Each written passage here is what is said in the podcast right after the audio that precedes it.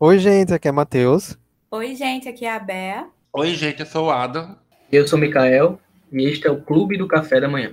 Espere que eu volto, não vou demorar. Até logo, volto já. Você diz, meu nego, saudade já. Até logo, volto já. No episódio de hoje, chegamos ao último da nossa série, né? Por dentro dos streamings. É, desta vez, a gente vai deixar a recomendação livre, né, em aberto para qualquer streaming que ainda não foi comentado nos episódios anteriores. Já temos episódios falando sobre a Netflix, o Amazon Prime Video, o HBO Max, Disney Plus, Star Plus, Telecine Play e o Globo Play, que foram os últimos, os últimos dois. E agora a gente vai para uns que não são tão conhecidos, outros ainda são novos, e também alguns que não atraíram a atenção do público aqui no Brasil. Temos, por exemplo, o Apple, Apple TV Plus, que ele vem emplacando um sucesso atrás do outro, principalmente com séries originais, né? E muitos dizem que se é a nova HBO, inclusive ganhando até prêmios aí na, nos eventos ao redor do, do ano. Dinheiro para a Apple não vai faltar, né? Temos também a Paramount Plus, que leva o nome de um dos principais estúdios de cinema lá dos Estados Unidos, combinado com conteúdo da emissora também lá dos Estados Unidos, a CBS, com conteúdo também do Nickelodeon, Nickelodeon, MTV e alguns outros canais. Temos também um outro streaming, esse é para cinéfilos raízes, né, que é o MUBI, MUBI, focados em filmes cut e também nos filmes classificados como cinema de arte. Tem até um boato que Adam é o único assinante do Brasil desse streaming. Também. o ataque em mim. Procede. Falando em, em, Brasil, a gente também tem um streaming brasileiro, é o Look, com dois O, dois Os. É, e além deles, temos também os streamings focados em animes, que eles fazem muito sucesso, né, apesar de ser de nicho. São eles o Crunchyroll e a Funimation. Inclusive, ambos agora fazem parte da mesma empresa, depois que a Sony Pictures, que é lá dos Estados Unidos, já era dona da Funimation e recentemente comprou o Crunchyroll por mais de um bilhão de dólares. É, temos também vários outros streamings menores que podemos citar aqui nas indicações, ou não, né? Vai depender aqui do, das escolhas. Vamos ouvir agora a primeira indicação de Adam. Então, eu esperei por esse momento. Eu panfleto essa série para Bea de uma forma extrema para muitas pessoas. É, a minha indicação é estrelada pela Rei, pela Rede Stanfield, a nossa Kate, futura Kate Bishop. E é uma série de comédia e drama histórico chamada Dixon. Tem duas temporadas lançadas pela Apple TV, mas ela é muito boa. A Dixon conta a história, premissa de Dixon, no caso, né, é que se passa na, na era que Emily Dixon era viva, eu acho que é vitoriana, se não me engano. Só que, assim, a atração da série é. Ah, para quem não sabe, Emily Dixon foi escritora, que ela ficou mais famosa após sua morte. Ela é poetisa americana. Então, ela. Aquele tipo caso que morreu para virar famosa. A série em si, ela conta sobre, deixa eu ver, final da adolescência, vida adulta dela. E explora muito a, a, aquela sociedade vitoriana. Vamos dizer vitoriana, porque eu não lembro realmente ser vitoriana. Se estiver errado, me corrijam. E a relação dela com a família e com a sociedade como mulher naquele universo. E assim, a gente não tem aquele tom arcaico, digamos, de falar, é, é, é bem moderno como eles se fa como eles falam, como eles, com as músicas que tocam na série. É, eles pegaram só a ambientação, mas o texto e tudo eles trouxeram bem atual. E isso é um dos pontos que eu acho muito interessante. A série tem uns temas relacionados ao empoderamento feminino, as mulheres são bem fortes na série, não são Claro, existem mulheres, existem as mulheres submissas, mas também as mulheres são bem fortes, mostram isso. Eles falam também sobre assuntos como sexismo, machismo, raça, gênero e sexualidade de uma maneira bem leve, sabe? A narrativa que você se envolve ao assistir, você torce por, por aqueles casais que estão ali. A, a luta das mulheres, não só da, da Emily, mas também tem outros personagens que, de forma às vezes até simples, mas no olhar maior, você consegue perceber que eles colocaram uma luta sem ser tão é, panfletado. É muito, é muito bem feito. E o humor da série, sabe? Os protagonistas são muito cativantes. Todos, todos, todos são muito cativantes. O figurino é lindo. você vai se encantar. Quem gosta de Jane Austen, quem gosta de, de Emma, como desce todo outro episódio, vai se encantar com, com o figurino de Dixon. E Haley Stanfield está incrível na série. Ela é uma atriz que eu. É uma atriz nova, mas que ela entrega muito. Ela entrega muito do elenco. Sabe? Ela entrega muito. Ela, é ela consegue liderar de uma forma incrível, sabe? Uh, no elenco também tem a Jane Kravosky, que ela tá em Kim Smith e Terry Hawk. Ela é uma das atrizes que eu acho incrível, ela é muito engraçada. Tem várias participações da série, como o Scalifa. O, Scalifa, que é um rapper, ele aparece muito na série porque interpreta a morte. E a Emily, ela é viciada, ela é muito atraída pela morte. Então, ele aparece muito na série. Duas temporadas da série, uma de 2019 e a outra de 2021, ou seja, este ano. Ambas têm 10 episódios, no total tem 20 episódios. Que, cara, você assiste assim, ó, num salário deles, você, você fica muito preso ao a série. Ela já foi renovada para a terceira temporada, que vai ser também a última, que vai estrear no último trimestre deste ano, ou seja, já já, já se eu não me engano. E ela vai ter a Emily de volta, revendo seus, seus problemas e tudo. Vai ter várias participações especiais, novamente, e de personagens marcantes, inclusive da Silva Plath, que é outra poetisa, sabe?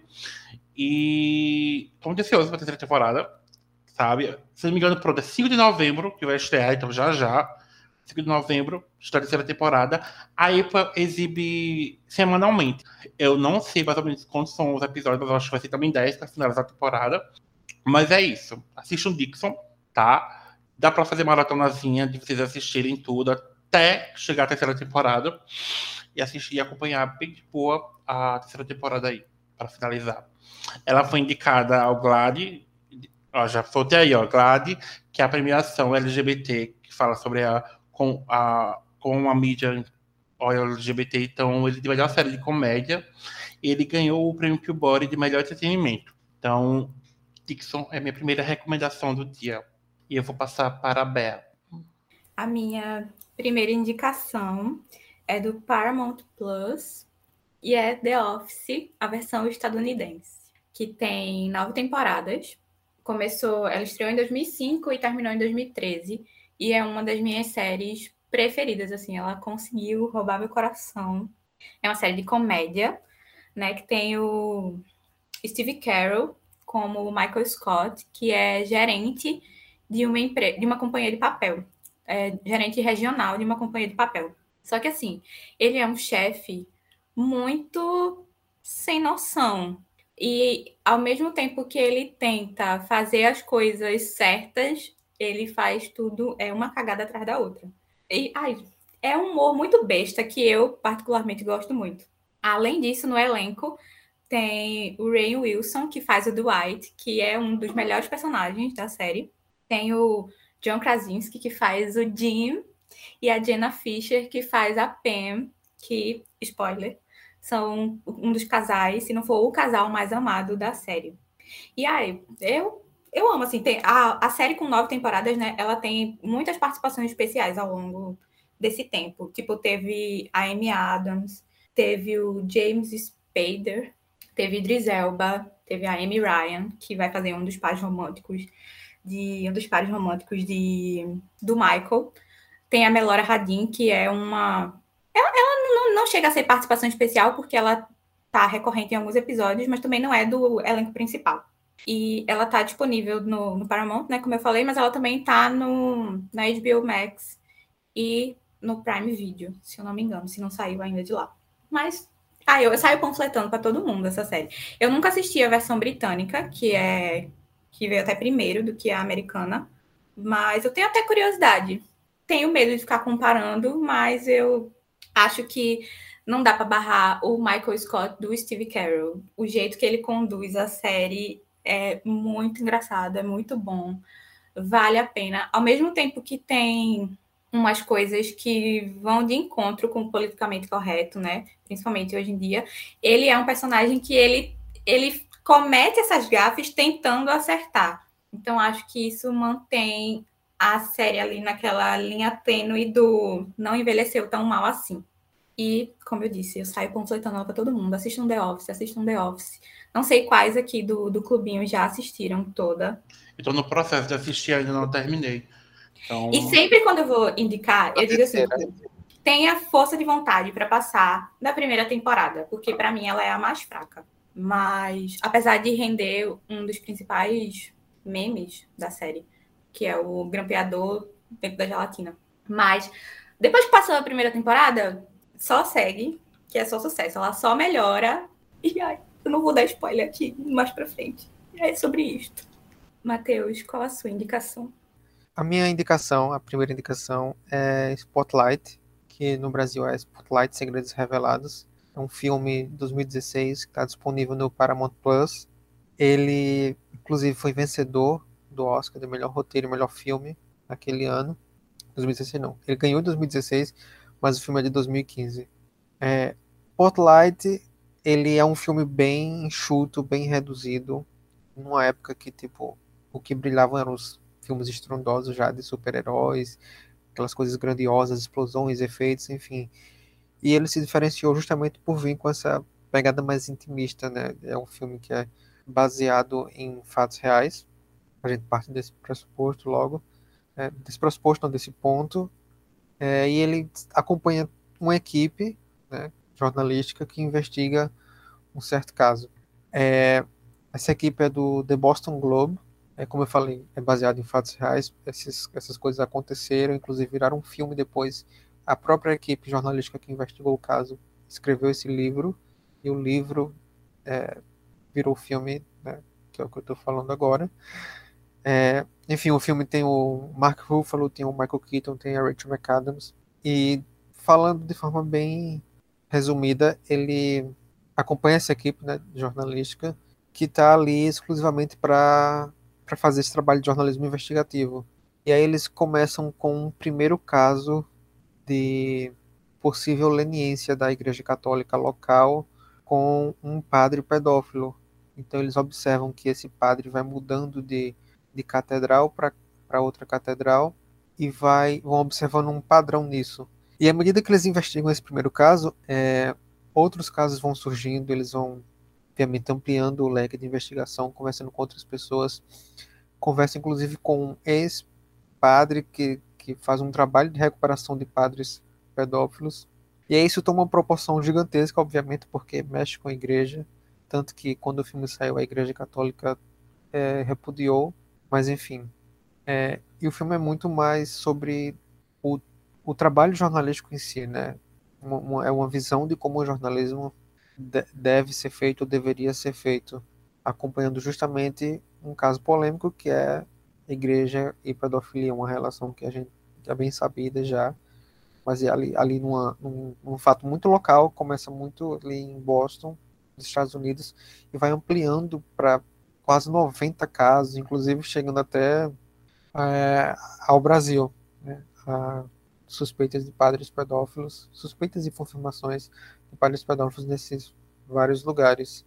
E eu acho que o, o, o filme ele não precisa de, de, de, muita coisa, de muito artifício, porque a própria história em si, tudo do, tudo do filme gira em torno desse do caso, né? Então, que é, como, como é um caso real, é, a adaptação não tem muito para onde correr. Obviamente, ela tem algumas mudanças, algumas liberdades poéticas, mas o diferencial do filme é essa coisa, justamente dele, acho que ser enxuto, ser uma coisa mais focada nas, nas atuações, e não é aquela coisa que uma pessoa se destaca mais que a outra.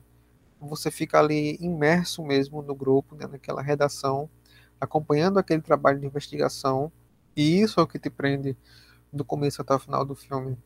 A curiosidade do primeiro caso até a resolução final de como os jornalistas chegaram à conclusão, no que é que isso deu ou daria, enfim.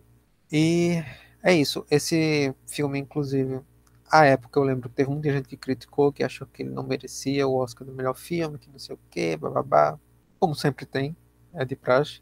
Mas esse filme, inclusive, virou uma certa referência nas faculdades de jornalismo, né, de forma subsequente, 2016 para cá, as pessoas estudam, fazem trabalho, enfim. É, obviamente, um, um parâmetro pequeno para você estudar o jornalismo em si, uma cobertura jornalística, mas que a gente vive no Brasil numa realidade totalmente diferente, mas tem muita coisa que se aplica, é uma realidade, é um fato que aconteceu, e a aplicação do jornalismo àquele fato. Então, acho que ele tem essa importância, tanto é, o caso real, né, da descoberta, como o filme em si, para mostrar o papel de uma imprensa livre e investigativa.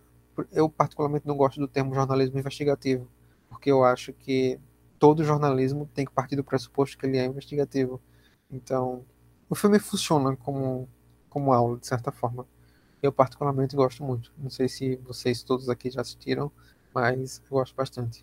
É isso. É um filmaço mesmo. É, também vou partir para minha indicação, que vai ser um filme, também baseado numa história real. É um filme de 2013 chamado Capitão Phillips.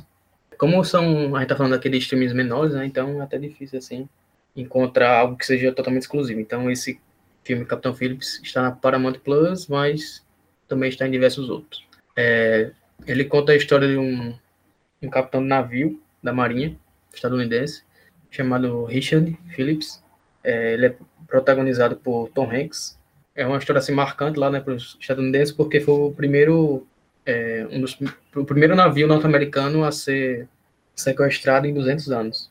Isso, foi, isso aconteceu em 2019 e foi por piratas da Somália. Ele estava fazendo uma missão lá de entregar suprimentos, mercadorias lá para o país da Somália. E houve aí essa, esse sequestro que acabou é, o capitão, né, esse capitão Phillips, ele acabou sendo pego de refém, tendo que negociar e as atitudes deles, que acabou salvando a tripulação, foram dignos de nota aí, tanto que fizeram esse filme. Fizeram um livro, depois fizeram um filme. É, apesar do filme ser, assim, com a visão, né, estadunidense, mas é, ele ainda assim é um bom filme, que conta uma história legal. É, foi indicado ao Oscar de melhor filme em 2013. É, não foi indicado Tom Hanks a melhor ator, que eu acho uma, uma blasfêmia aí, porque a última cena, uma das últimas cenas dele, que ele começa a chorar, até hoje eu me lembro, é bem marcante. Ele chora copiosamente lá numa cena.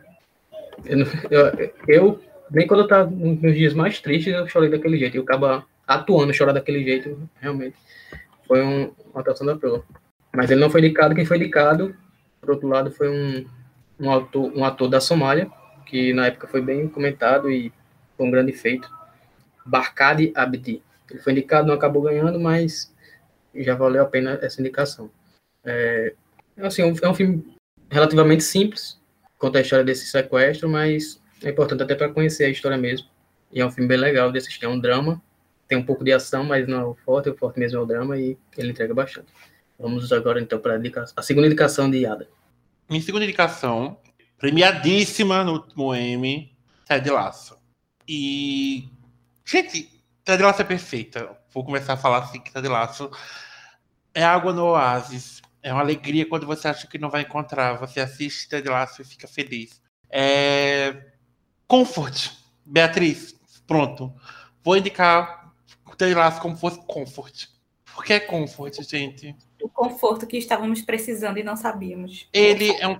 Pois é, isso aí.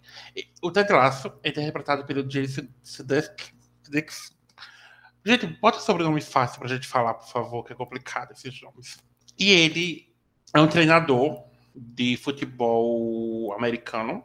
E durante uma transação de uma separação, essa personagem, que é interpretada pela Hannah Wingham, que é a Rebecca, para quem não conhece Hannah, ela é a famosa por aquela cena de Game of Thrones, Shame, Shame, Shame é maravilhosa essa mulher. Eu acho ela perfeita.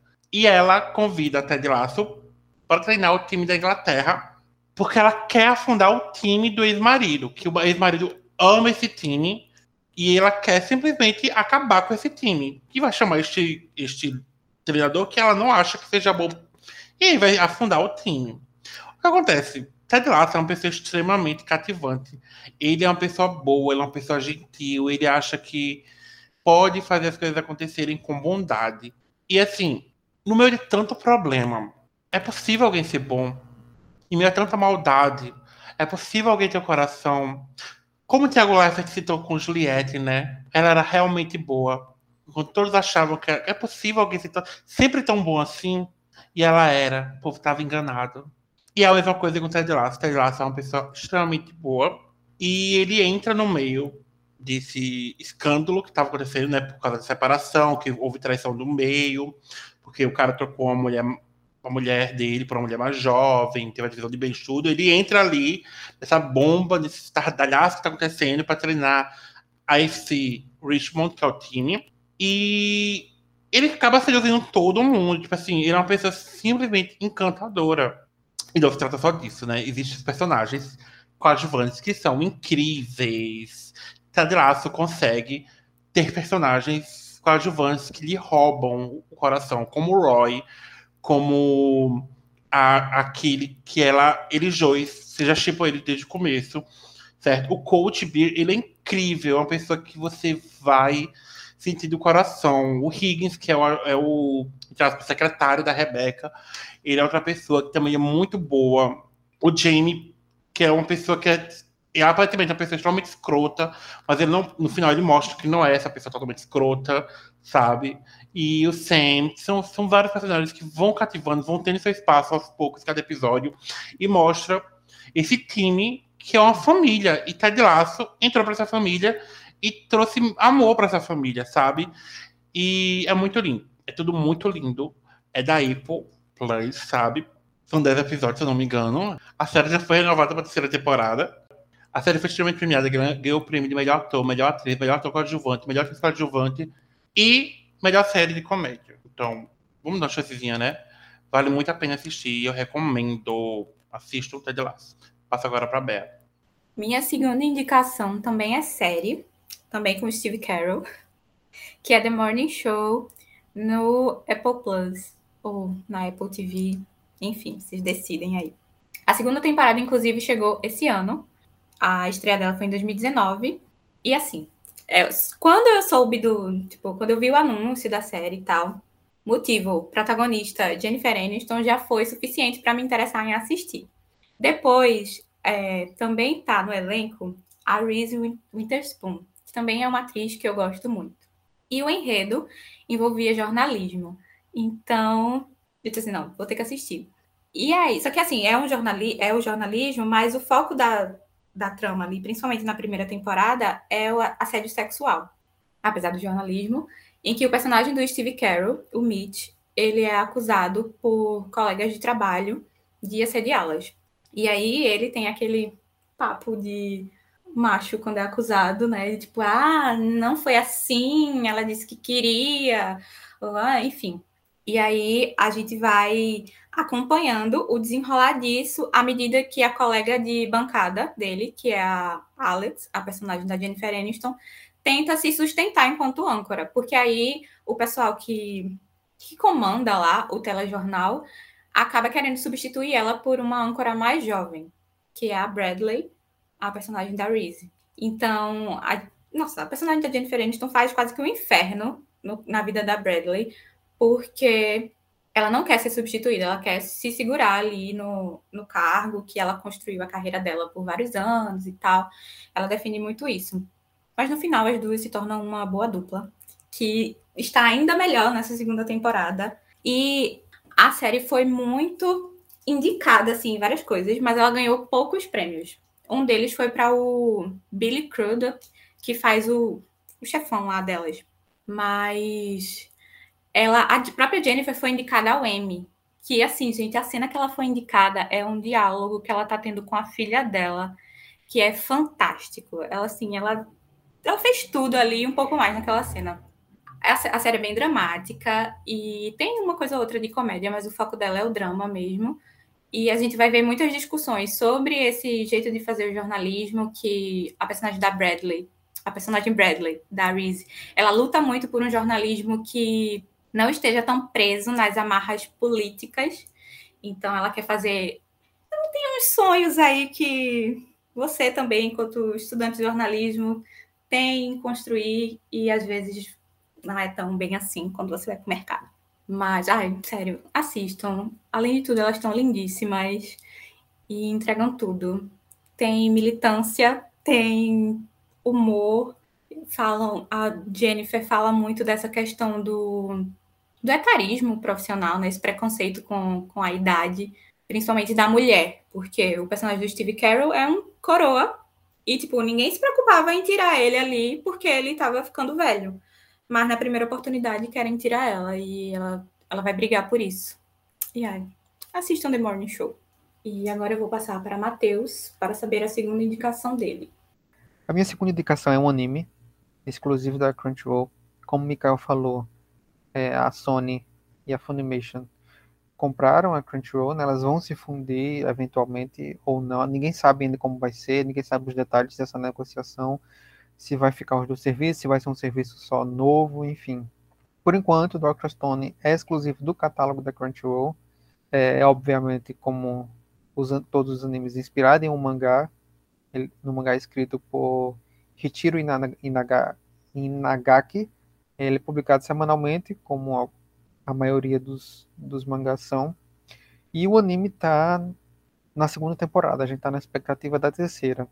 Dr. Stone sim, é de Doutor Pedra, porque acho que no primeiro episódio a gente tem uma cena é, que se passa no presente, no anime, né? Em que os dois amigos estão conversando na escola e tal, falam sobre é, a garotinha que, que o, tem um personagem principal, né? O Senko, ele conversa com um amigo dele, o Taiju, que o Taiju tá apaixonado por uma garotinha que vai dizer para ela depois de anos que está apaixonado por ela, enfim. E aí quando ele sai da escola, lá no pátio dessa escola, uma luz muito forte toma o céu por inteiro e as pessoas começam a serem petrificadas, isso gradualmente, né? O corpo todo assim, e elas ficam de fato como se fosse uma estátua. Mais para frente, porque obviamente tem um salto temporal, a gente descobre que aquilo é uma camada, como um, ele tivesse sido congelado, mas enfim, com a, com a pedra. Não é que ele se tornou uma estátua por inteiro, por dentro, enfim. O corpo segue ali conservado. Aí o, o nesse, depois disso, o Taiju ele acaba se libertando da pedra, ela vai rachando e sai, e ele vê uma mensagem na árvore que dá que ele, ele entende que é um recado do Senko, né, do outro amigo dele, é, e entende que ele também escapou daquela petrificação, né? Que ele também está com e manteve a consciência viva, que é o mais importante. Que lembra de tudo que aconteceu de antes. E nisso eles descobrem que o ano é tipo mais de 5 mil, 5.700, enfim. E aí eles começam é, juntos a meio que reconstruir a civilização, porque todo mundo havia sido petrificado. É agora que a gente vai chegar na terceira temporada, a gente vai descobrir que foi no mundo inteiro de fato. Ali é mais restrito, né? Mas no Japão, mas todo mundo ali estava petrificado. E o Senko, eu esqueci de mencionar, ele era um prodígio em ciências, química, enfim. E aí eles criam um, uma espécie de líquido, um, um produto químico que eles acabaram descobrindo que é o que destrói essa, essa camada de pedra que tem nas pessoas. E aí eles vão justamente para liberar a garotinha que o Taju estava apaixonado e que ia contar a ela lá milhares de anos antes. Mas aí eles são atacados por dois leões, né? Porque o mundo continuou como em constante evolução, as pessoas estavam petrificadas, a humanidade estava petrificada, animais também foram petrificados, a gente descobre isso, mas é, a vida encontrou um jeito, né? Como a gente já, já conhece do, do Spielberg. Então as, as plantações continuaram crescendo, os animais continuaram surgindo e tomaram de conta, tudo virou uma grande floresta novamente, fugindo da, da urbanização, enfim. E aí eles acabam libertando uma pessoa específica que eles reconhecem como um, um lutador, né, um lutador desses de esporte mesmo, da época deles, para ajudar eles a escapar desses leões. E isso de fato acontece, né? Esse cara é muito, muito, muito forte.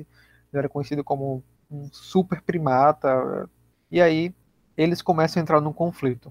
Por quê? Porque esse cara, na infância dele, lá milhares de anos atrás, ele sofreu algumas coisas com, com pessoas é, que batiam nele, bata, batiam na irmã dele, que sofreu consequências né, de, de saúde, enfim.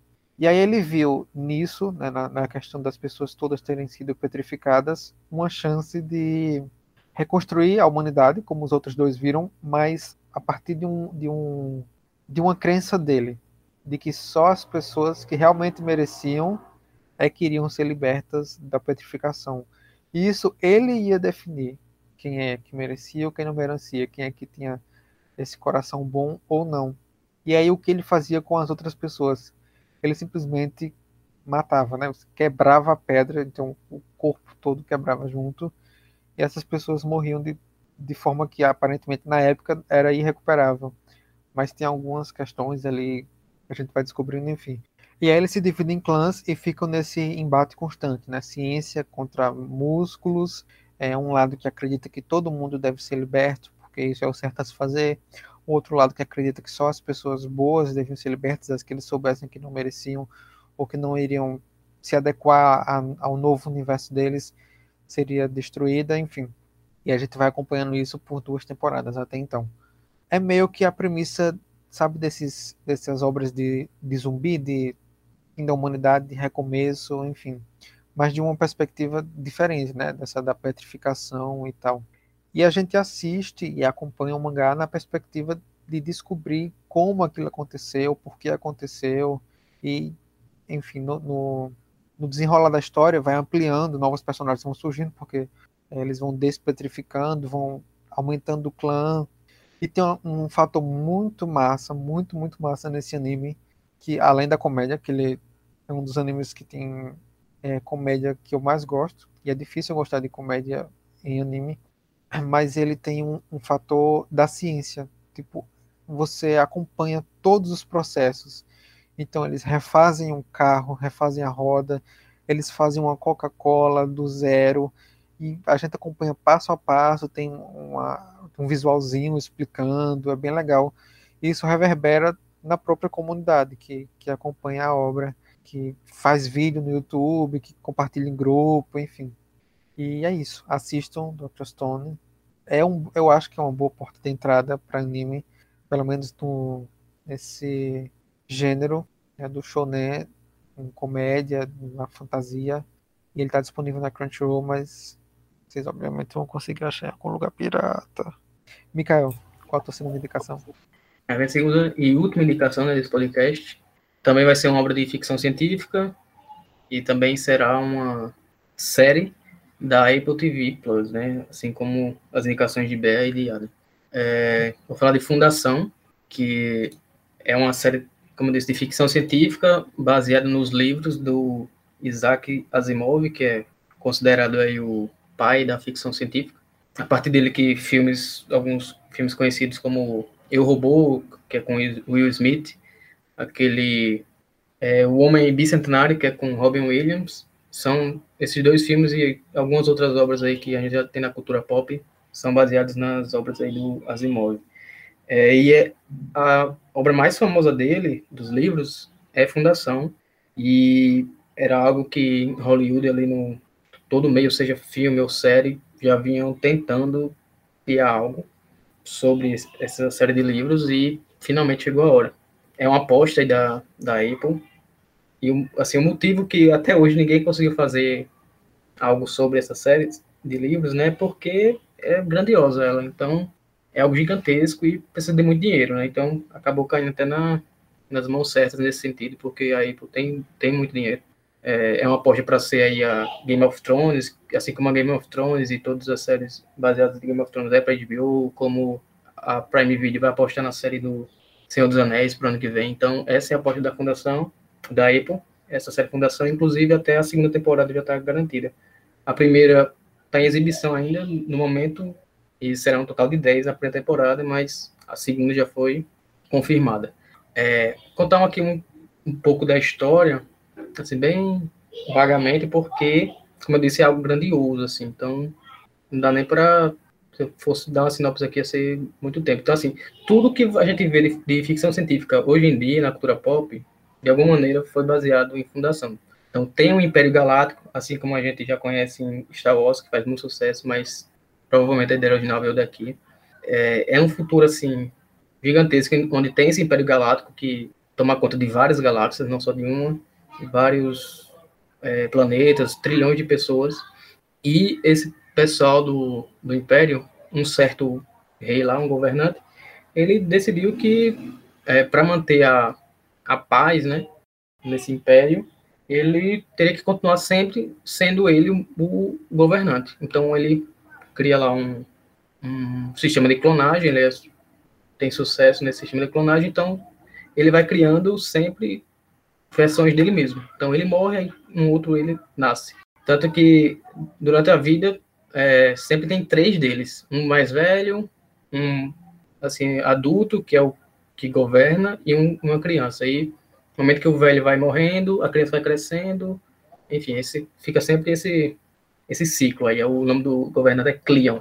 Então tem o Cleon primeiro, Cleon segundo, terceiro, e ele vive, vai vivendo assim com esse império dele, governando a galáxia. Só que aí né, nessa história tem um, uma matéria, né, um, uma ciência que se chama psicohistória, que apesar do nome psico e do nome história, está mais ligada à matemática que tem esse cientista aí, que é o Harry Seldon, ele estuda essa psicohistória e, a partir, a partir de modelos matemáticos, ele prevê o futuro de massas.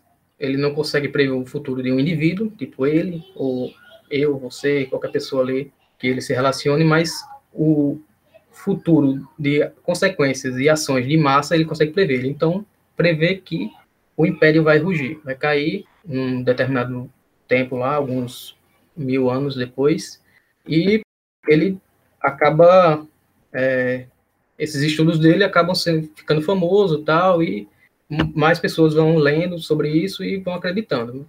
Chega aos ouvidos do Império, eles obviamente não gostam disso, porque eles já estão com esse sistema de clonagem, então tudo é perfeito, não tem como dar errado, e a trama da história é a partir disso, né? Então, é, tem essa profecia, profecia, entre aspas, que é baseada na ciência, né? Dentro dessa história. E vamos ver o decorrer da história com as consequências dessas ações aí, porque o Império não vai gostar, vai querer debater com esse cientista sobre isso, e assim, a, isso é, é só tipo a primeira parte do primeiro episódio, mas falando do primeiro episódio, já dá para ver que a Apple tá apostando mesmo nele, porque é um, é, não tenho nem pra, palavras para falar sobre esse primeiro episódio, é, parece um filme blockbuster aí de orçamento 200 milhões, de dólares, porque as locações, fotografia, tudo, tudo lindo, gigantesco. Então, eles apostaram mesmo. Tem uma, no decorrer desses episódios, tem uma queda assim na, na narrativa, porque ele vai apresentando, né? Um, é um universo muito rico, então ele vai apresentando personagens, a gente não conhece ninguém, quem não lê os livros, né? Não conhece ninguém, então tem aquela vibe de Game of Thrones, primeira temporada, fala de um nome, fala de outra, você pensa, quem que esse cara tá falando? Então, no decorrer dos episódios, você vai absorvendo mais daquele universo e você vai começando a entender melhor. Também, assim como esse mundo do Game of Thrones, que tem outras línguas, né? Que tipo o valeriano, em Senhor dos Anéis tem a língua élfica, aqui também em Fundação tem línguas próprias criadas só para esse universo, então realmente o, é algo rico, né? Vasto nessa história. Falando um pouco sobre o elenco, é um elenco bem novo, atores não tão conhecidos, mas até agora eles estão entregando. O principal mesmo é o Harry Seldon, que faz cientista.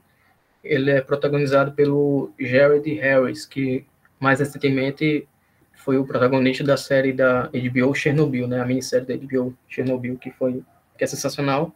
Ele recentemente também fez a primeira temporada de The Crown, que ele foi o pai da Rainha Elizabeth, que está bem nos primeiros episódios. E ele continua aqui com a sua série de, de atuações ótimas, né? O, os coadjuvantes também tem um, um casting, né, um elenco bem diverso. A que faz a Gal, que é a Lola Bell, nunca tinha visto ela atuar, mas ela está muito bem. Então, é essa a, a minha indicação. Se você gostar de ficção científica, essa aqui é ficção científica pura, assim, do mais alto nível de ficção científica. Então, se você gostar de Star Wars, se você gostar de Duna, né, que é a Duna agora, enfim, esse, é, obras nesse sentido, você vai acabar gostando. Eu estou gostando bastante, eu nunca tinha lido os livros, até me interessa, me interessa agora em comprar.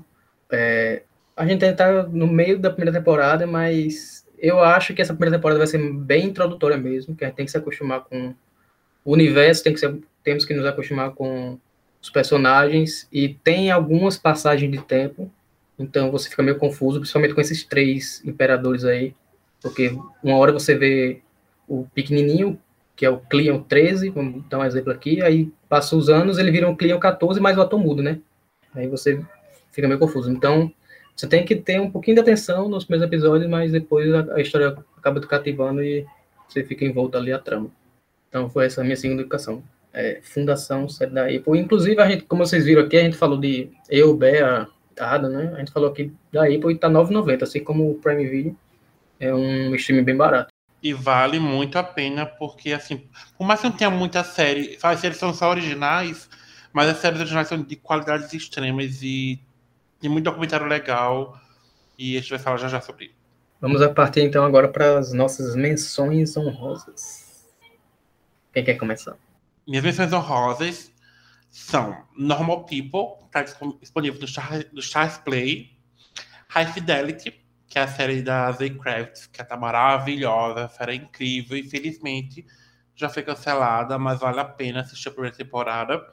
Uh, ela também está disponível no Star Plus, mas ela está disponível no Stars Play.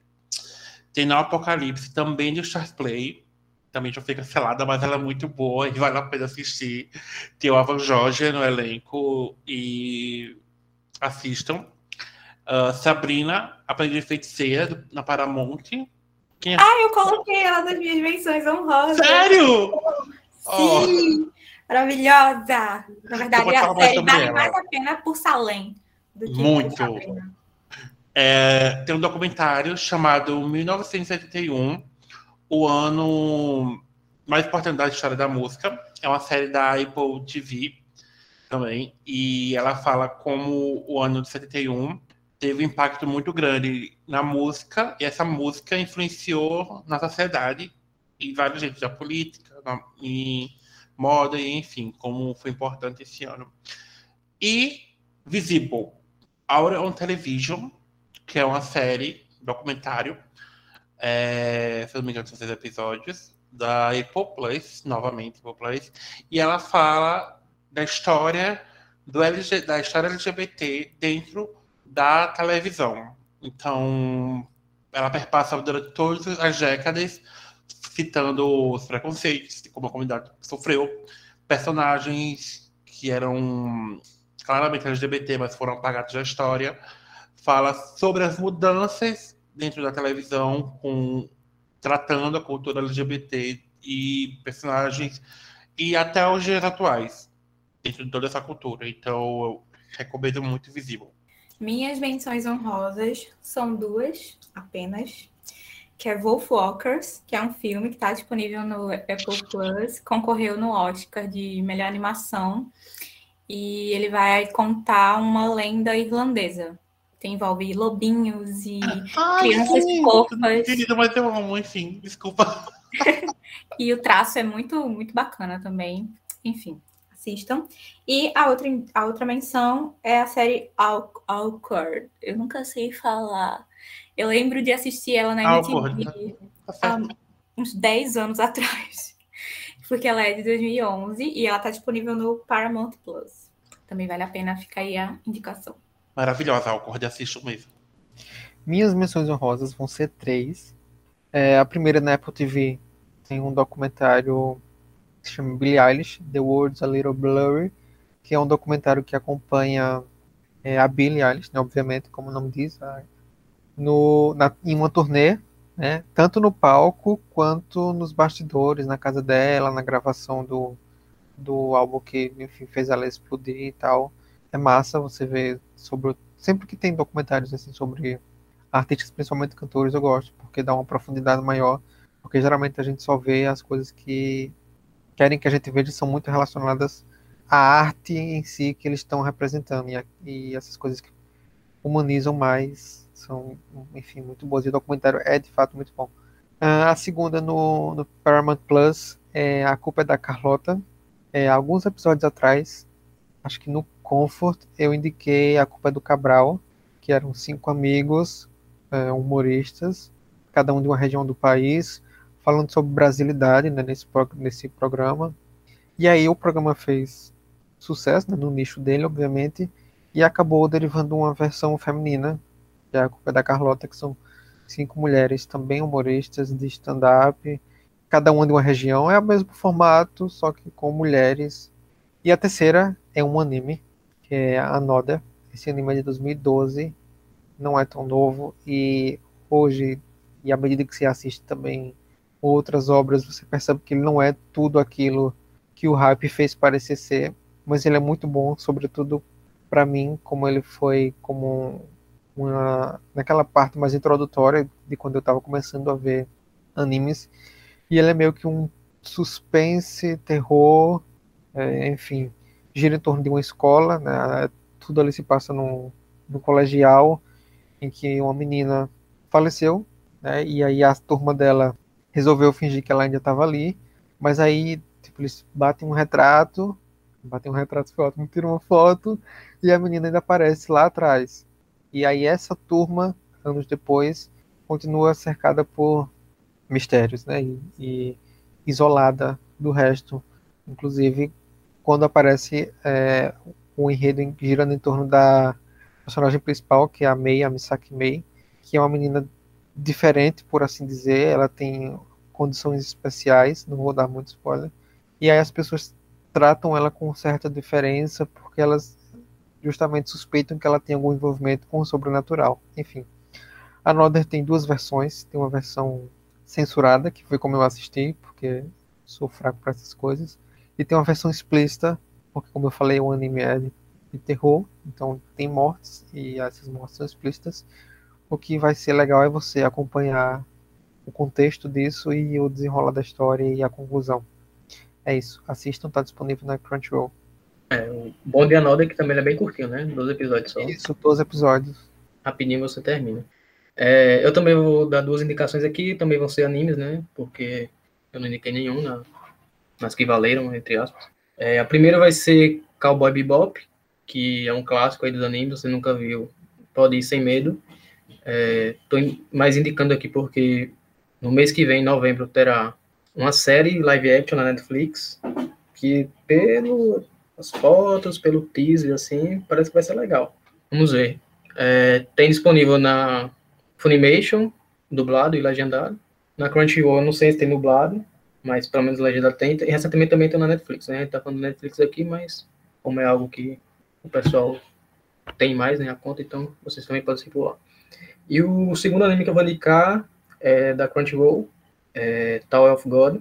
Ele é um original da Crunchyroll, é, estreou no ano passado. Foi o primeiro anime produzido pela Crunchyroll, né?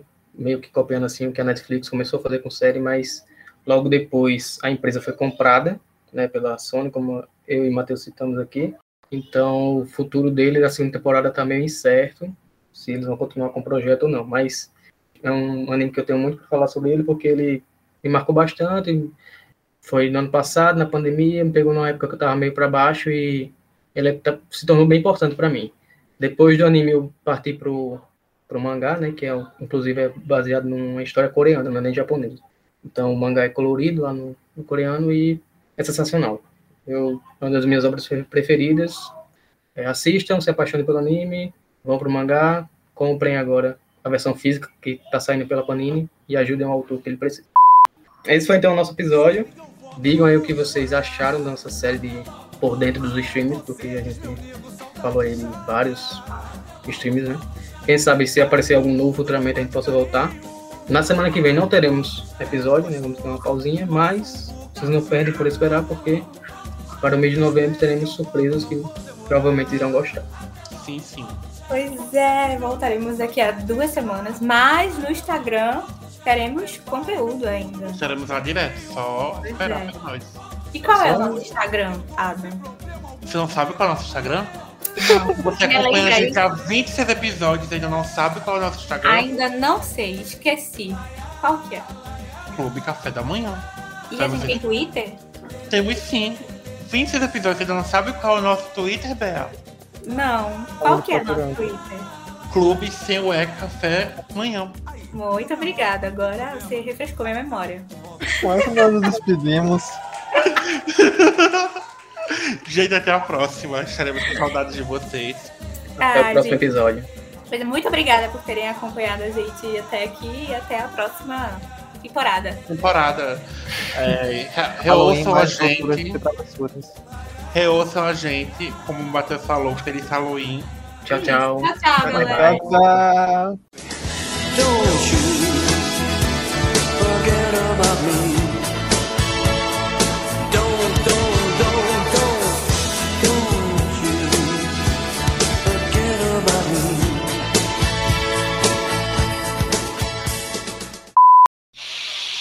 Oi, gente, aqui é a Matheus.